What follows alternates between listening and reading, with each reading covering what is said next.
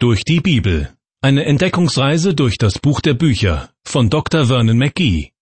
Ins Deutsche übertragen von Kai-Uwe Wolczak. Ich begrüße Sie zu einer neuen Folge der Sendereihe Durch die Bibel. In der letzten Sendung stand eine richtige Liebesgeschichte im Mittelpunkt, die noch nicht zu Ende erzählt ist. Gerade als sie richtig spannend wurde, musste ich mich von Ihnen verabschieden. Aber heute wird das Versäumte nachgeholt.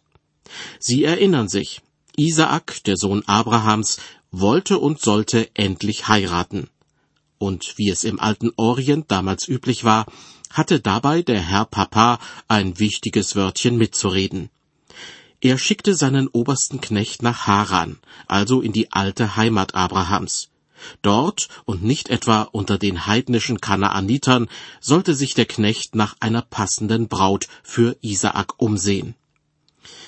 Vor der Stadtmauer Harans an einem Brunnen angekommen, bietet der Knecht zu Gott, wenn nun ein Mädchen kommt, zu dem ich spreche, neige deinen Krug und lass mich trinken, und es sprechen wird, trinke, ich will deine Kamele auch tränken, das sei die, die du deinem Diener Isaak beschert hast. Und tatsächlich, schon bald kommt eine junge Frau an den Brunnen, bildhübsch, höflich und hilfsbereit. Sie verhält sich genau so, wie der Knecht Abrahams sich das gewünscht hat. Da lässt der Knecht, wenn ich es so ausdrücken darf, die Katze aus dem Sack. Offenbar erzählt er ihr, warum er gekommen ist, denn die Bibel berichtet, dass er sie mit wertvollem Schmuck beschenkt. Rebekka, so heißt die junge Frau, sie arrangiert für den Knecht eine Übernachtungsmöglichkeit in ihrem Elternhaus. Der wertvolle Schmuck, den sie von Abrahams Knecht geschenkt bekommt, macht ihren Bruder Laban neugierig. Nur allzu gern möchte er herausbekommen, in was für eine Familie seine Schwester einheiraten wird. Soweit eine kurze Zusammenfassung dessen, was bisher geschah. Gleich geht es weiter im ersten Buch Mose, Kapitel 24, Abvers 33 dass sich der Knecht eines wohlhabenden Mannes aufmacht, um für dessen Sohn eine Braut zu suchen, im Alten Testament war das sicher nicht ungewöhnlich.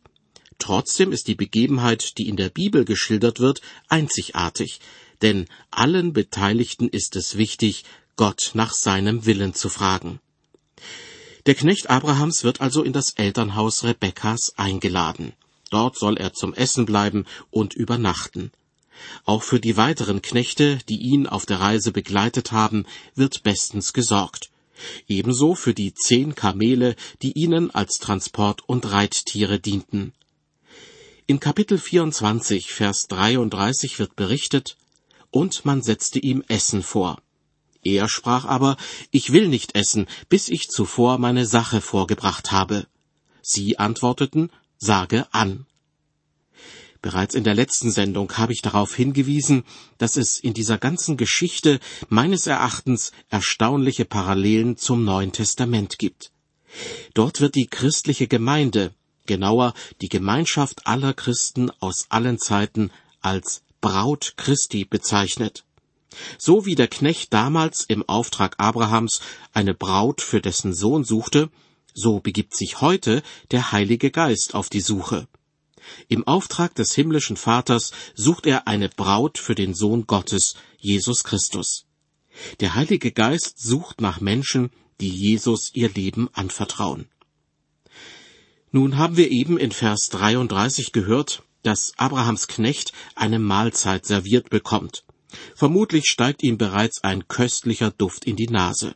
Aber zuerst will er erzählen, wer ihn geschickt hat und warum er hier ist. Er macht deutlich, das Wichtigste zuerst.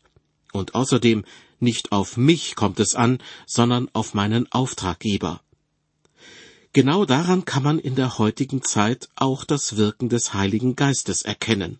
Das Wichtigste zuerst. Was in den Fernsehnachrichten läuft, Berichte über Regierungsbeschlüsse, Bestechungsskandale und Börsenkurse, das spielt im Himmel vermutlich keine so große Rolle wie das Seelenheil der Menschen.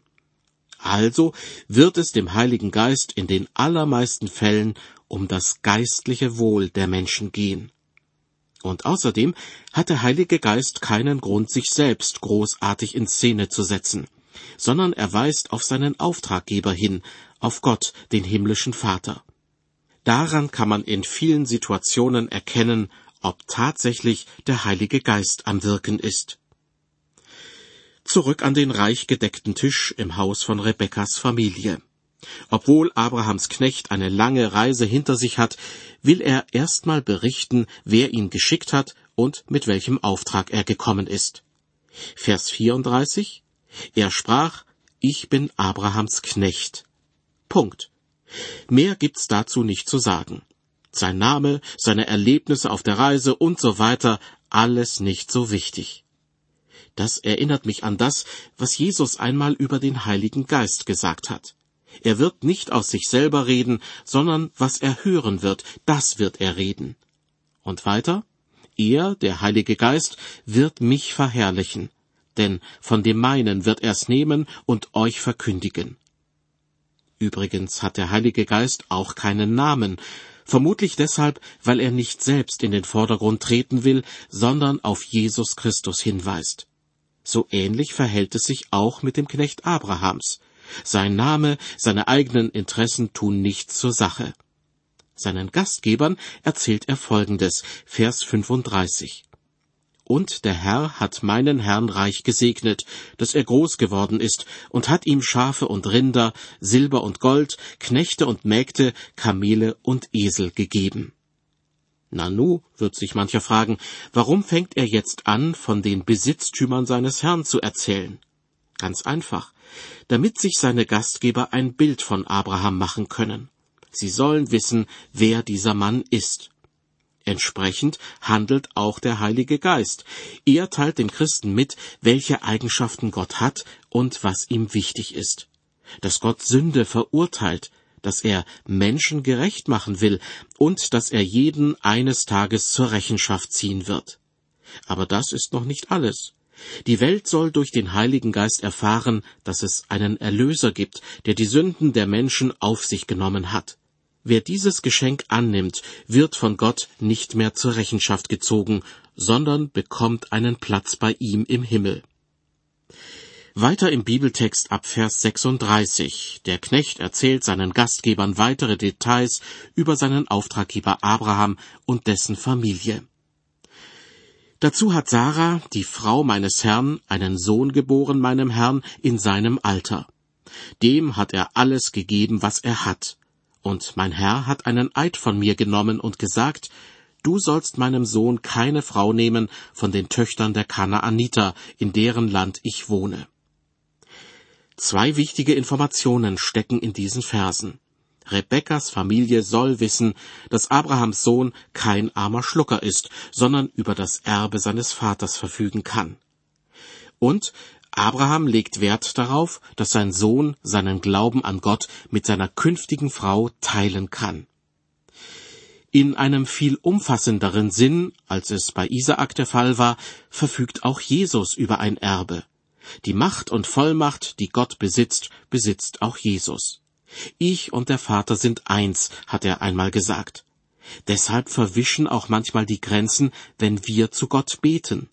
Mal sprechen wir unseren himmlischen Vater an, dann wieder beten wir zu Jesus Christus, unserem Erlöser. Das Erstaunliche ist, Jesus verfügt über das Erbe seines Vaters und wir als Christen sind an diesem Erbe beteiligt. Paulus schreibt im Römerbrief, sind wir aber Kinder, und zwar Kinder Gottes, so sind wir auch Erben, nämlich Gottes Erben und Miterben Christi. Warum der Knecht Abrahams auf keinen Fall unter den Kanaanitern nach einer Frau für Isaak suchen sollte, das habe ich schon in der vorigen Sendung erläutert. Die Kanaaniter waren bekannt für ihren Götzenglauben. Der Gedanke, dass Isaak eine Frau heiraten könnte, die Götzen verehrt, war für Abraham einfach unerträglich. Denn Götzenverehrung geschieht nicht nur einmal, sondern ist eine Lebenseinstellung. Götzenverehrung ist eine Sünde, die immer wieder aufs Neue geschieht. Schauen wir ins Neue Testament, so stellen wir fest, dass Jesus keineswegs sündlose Menschen um sich geschart hat. Im Gegenteil, alle Menschen, die er in seine Nachfolge gerufen hat, waren zunächst Sünder. Aber sie haben dann eine gewisse Veränderung durchgemacht. Genau daran erinnert der Apostel Petrus die Christen und schreibt, ihr seid wiedergeboren nicht aus vergänglichem, sondern aus unvergänglichem Samen, nämlich aus dem lebendigen Wort Gottes, das da bleibt. Das heißt, auch Christen sind Sünder, aber begnadigte Sünder. Sie sind wiedergeboren, wie Petrus es ausdrückt, und damit Kinder Gottes. Auch Paulus spricht von dieser Veränderung, die sich im Leben eines Christen vollzieht. Er schreibt, ist jemand in Christus, so ist er eine neue Kreatur. Das Alte ist vergangen, siehe, Neues ist geworden. Zurück zu unserem Bibeltext im ersten Buch Mose Kapitel 24. Der Knecht Abrahams erzählt seinen Gastgebern ausführlich, warum er nach Haran gekommen ist. Was er berichtet, haben wir bereits vorher im Bibeltext geschildert bekommen. Deshalb springe ich jetzt zu Vers 49. Abrahams Knecht bittet schließlich die Familie Rebekkas, Seid ihr nun die, die an meinem Herrn Freundschaft und Treue beweisen wollen, so sagt mir's. Wenn nicht, so sagt mir's auch, dass ich mich wende zur Rechten oder zur Linken. Da antworteten Laban und Betuel und sprachen, das kommt vom Herrn, darum können wir nichts dazu sagen, weder Böses noch Gutes. Da ist Rebekka vor dir, nimm sie und zieh hin, dass sie die Frau sei des Sohnes deines Herrn, wie der Herr geredet hat. Als Abrahams Knecht diese Worte hörte, neigte er sich vor dem Herrn bis zur Erde. Danach zog er hervor silberne und goldene Kleinode und Kleider und gab sie Rebekka. Auch ihrem Bruder und der Mutter gab er kostbare Geschenke. Was für eine feierliche Stimmung muss das damals gewesen sein im Elternhaus von Rebekka. Nachdem Abrahams Knecht ausführlich berichtet hat, kommen Laban und Betuel zu dem Schluss, das kommt vom Herrn, darum können wir nichts dazu sagen. Es ist, als ob ihnen der Geist Gottes diese Erkenntnis geschenkt hätte. Sie äußern keine Zweifel gegen die geplante Heirat, versuchen andererseits aber auch nicht, Rebekkas Vorzüge anzupreisen, sondern sie lassen einfach geschehen, was Gott offenbar so vorbereitet hat. Frieden im Herzen haben, und das in einer Situation, die sich nur schwer einschätzen lässt. Auch Christen erleben so etwas, denn im Neuen Testament steht ja schwarz auf weiß die Zusage, dass ihnen der Heilige Geist zur Seite stehen wird. Er schenkt ihnen die Gewissheit, dass sie vor Gott gerechtfertigt sind und dass sie deshalb im Frieden mit Gott leben können. Kehren wir zurück in das Elternhaus von Rebekka. Abrahams Knecht hat seine Geschichte erzählt, und die Anwesenden, zumindest Laban und Betuel, sind sich einig, Gott möchte es so, dass Rebekka mit dem Knecht mitgeht und Abrahams Sohn heiratet. Und was möchte der Knecht? Ich vermute mal, endlich etwas essen von den leckeren Dingen, die seine Gastgeber aufgetafelt haben. Weiter geht's im ersten Buch Mose, Kapitel 24, ab Vers 54. Dann aß und trank er samt den Männern, die mit ihm waren, und sie blieben über Nacht allda. Am Morgen aber standen sie auf, und er sprach, Lasst mich ziehen zu meinem Herrn. Aber ihr Bruder und ihre Mutter sprachen, Lass doch das Mädchen noch einige Tage bei uns bleiben, danach sollst du ziehen. Da sprach er zu ihnen, Haltet mich nicht auf, denn der Herr hat Gnade zu meiner Reise gegeben. Lasst mich, dass ich zu meinem Herrn ziehe. Da sprachen sie, Wir wollen das Mädchen rufen und fragen, was sie dazu sagt. Und sie riefen Rebekka und sprachen zu ihr, Willst du mit diesem Manne ziehen? Sie antwortete, Ja, ich will es. Diese junge Frau Rebekka beeindruckt mich. Erst wenige Stunden war es her, dass sie draußen vor der Stadt einem wildfremden Mann begegnet war. Nun saß dieser fremde Mann in ihrem Elternhaus und erzählte und erzählte und erzählte bestimmt nicht nur das, was im Bibeltext erwähnt wird, sondern zum Beispiel auch die Geschichte von der Geburt Isaaks, dass seine Eltern schon lange nicht mehr auf eigenen Nachwuchs gehofft hatten, weil sie schon so alt waren, aber dass Gott ihnen dann doch noch einen Sohn geschenkt hatte. Die Begebenheit am Berg Moria, wo Isaak beinahe von seinem Vater als Brandopfer dargebracht worden wäre, die hat der Knecht vielleicht auch erzählt. Alle im Haus hörten gespannt zu, auch Rebekka. Kaum einer beachtete sie, denn alle Augen waren auf den Knecht Abrahams gerichtet, der von schier unglaublichen Dingen zu berichten wusste. Doch plötzlich stand Rebekka im Mittelpunkt des Interesses, als sie von ihren engsten Verwandten gefragt wurde, Willst du mit diesem Manne ziehen? Niemand hätte es ihr übel nehmen können, wenn sie gesagt hätte, das muss ich mir noch genauer überlegen, wenigstens eine Nacht will ich darüber schlafen oder wenn sie nach einer Ausrede gesucht hätte. Doch stattdessen kam von ihr ein klares Ja, ich will es. Der Grund dafür ist einfach. Rebekka hatte erkannt, dass es Gottes Wille war, mit dem Knecht mitzugehen und Abrahams Sohn Isaak zu heiraten. Erkennen, dass Gott es so will. Genau das ist auch der Beweggrund für jene Männer gewesen, die eines Tages von Jesus angesprochen wurden. Komm und folge mir nach, sagte er zu einigen von ihnen. Und sie ließen alles stehen und liegen, wurden seine Jünger und folgten ihm nach. Damals hatte Gott seinen Sohn auf die Erde gesandt, um für die Sünden der Menschen zu sterben. Und als Jesus danach wieder in den Himmel zurückkehrte, schickte Gott Vater seinen Heiligen Geist, um für seinen Sohn, bildlich gesprochen, eine Braut zu suchen. Dieser Vergleich mag uns heute etwas seltsam vorkommen, aber damals war er bestimmt einprägsam und für jeden verständlich.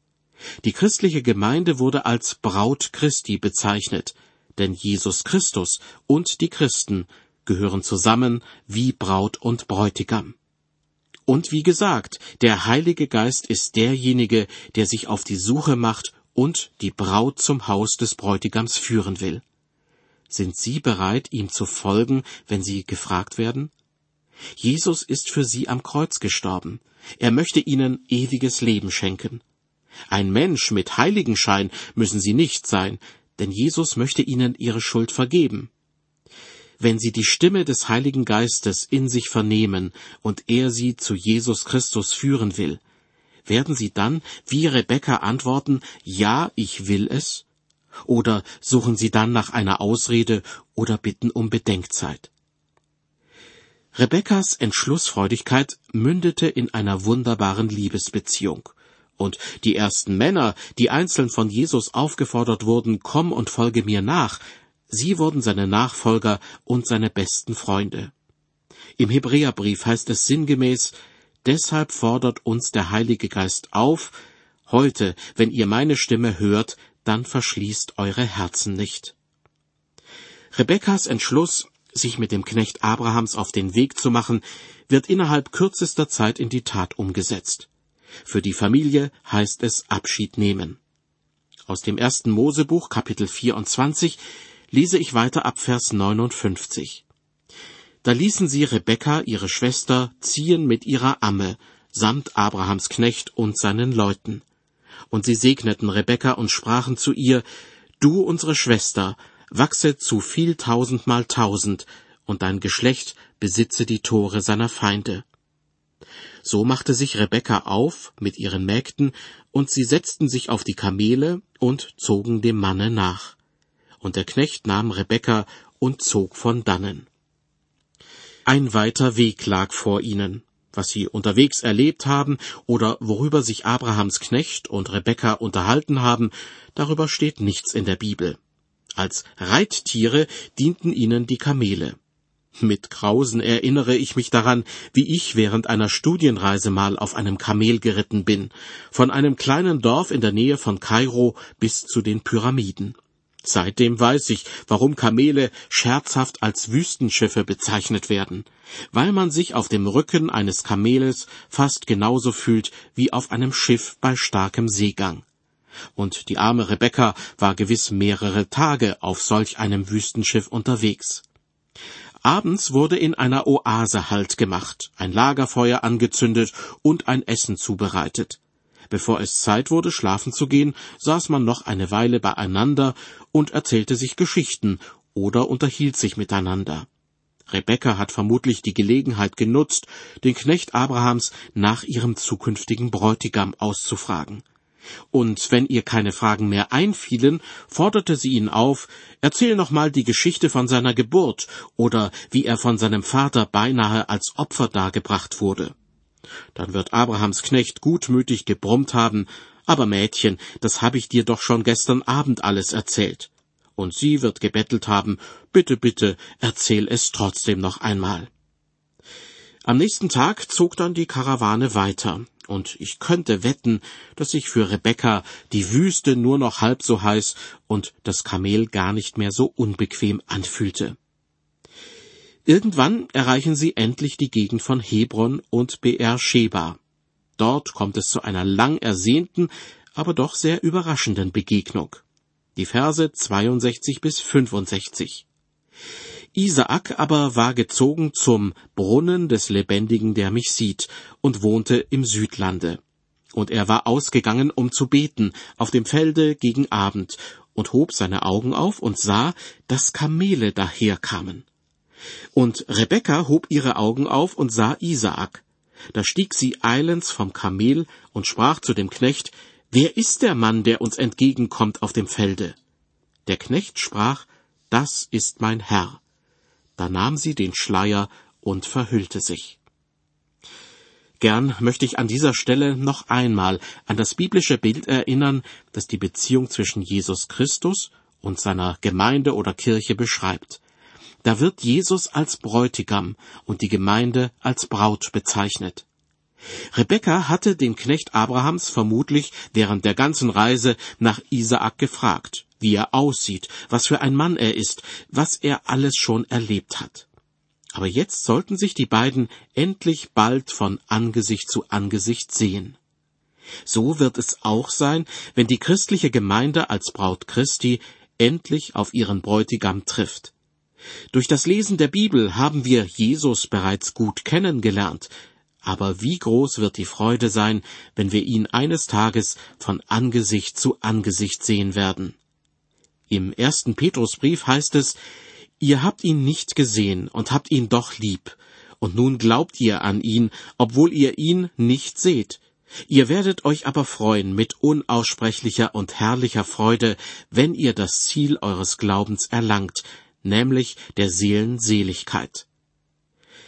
Weiter im ersten Mosebuch Kapitel 24. Nachdem Rebekka vom Kamel herabgestiegen ist, verhüllt sie sich, dem damaligen Brauch entsprechend, mit einem Schleier und wird in das Frauenzelt, das Zelt von Isaaks verstorbener Mutter, gebracht. In den letzten beiden Versen wird berichtet, und der Knecht erzählte Isaak alles, was er ausgerichtet hatte. Da führte sie Isaak in das Zelt seiner Mutter Sarah und nahm die Rebekka, und sie wurde seine Frau, und er gewann sie lieb. Also wurde Isaak getröstet über seine Mutter. Schade eigentlich, dass die Hochzeit von Rebekka und Isaak hier nur knapp angedeutet wird. Wahrscheinlich deshalb, weil sie genau so gefeiert wurde, wie es damals üblich war. Im Gegensatz dazu wurde die Suche nach der richtigen Braut sehr ausführlich geschildert, weil sie eben nicht nach Schema F abgelaufen ist. Im letzten Vers gibt es zwei auffällige Formulierungen. Da heißt es, er gewann sie lieb. In Kulturen, in denen die Eltern die Ehepartner ihrer Kinder aussuchen, ist Liebe meist nur von untergeordneter Bedeutung. Hier im Bibeltext jedoch wird ausdrücklich erwähnt, dass bei Isaak und Rebekka auch Liebe mit im Spiel war. Das trifft auch zu auf jenes Brautpaar, das ich Ihnen vorhin schon vor Augen geführt habe. Jesus Christus als Bräutigam und die Gemeinschaft aller Christen als seine Braut. Auch sie sind in Liebe einander zugetan. Des Weiteren heißt es im Bibeltext über Isaak, also wurde Isaak getröstet über seine Mutter. Das erinnert mich daran, dass Jesus alle Trauer und alles Leid von den Christen wegnehmen wird, wenn er eines Tages auf Dauer mit ihnen zusammen sein wird. Wenn ich zum Schluss dieser Sendung noch einmal auf das gesamte Kapitel 24 im ersten Mosebuch zurückblicke, dann fällt mir auf, erstens, die Art und Weise, wie Rebekka und Isaak zusammengefunden haben. Sie war typisch orientalisch. Außergewöhnlich jedoch war, dass Gott die ganze Zeit seine Hände mit im Spiel hatte. Und damit haben die handelnden Personen auch gerechnet, haben es gewollt und haben Gott um seine Führung gebeten. Zweitens, die Geschichte erinnert mich an das neutestamentliche Bild, das die Beziehung zwischen Jesus Christus und seiner Gemeinde oder Kirche beschreibt. Jesus ist der zukünftige Bräutigam. Die künftige Braut, die Gemeinde, ist noch nicht ganz fertig mit den Vorbereitungen. Immer noch bemüht sich der Heilige Geist darum, die Gemeinschaft der Christen komplett zu machen, sprich die Braut vorzubereiten auf die Begegnung mit ihrem Bräutigam. Die Vorfreude darauf schildert der Apostel Petrus am Anfang des ersten Petrusbriefes. Diesen Vers möchte ich noch einmal zitieren. Ihn, Jesus Christus, habt ihr nicht gesehen und habt ihn doch lieb. Und nun glaubt ihr an ihn, obwohl ihr ihn nicht seht. Ihr werdet euch aber freuen mit unaussprechlicher und herrlicher Freude, wenn ihr das Ziel eures Glaubens erlangt, nämlich der Seelenseligkeit. In der nächsten Ausgabe der Sendereihe Durch die Bibel erreichen wir Kapitel 25 im ersten Buch Mose. Darin geht es um Freud und Leid. Rebekka und Isaak bekommen Zwillinge, doch bereits davor muss sich Isaak von seinem Vater Abraham verabschieden, der in einem hohen Alter stirbt. Ich lade Sie herzlich ein, gemeinsam mit mir die Familiengeschichte von Rebekka und Isaak weiter zu verfolgen. Auf Wiederhören bis zur nächsten Sendung.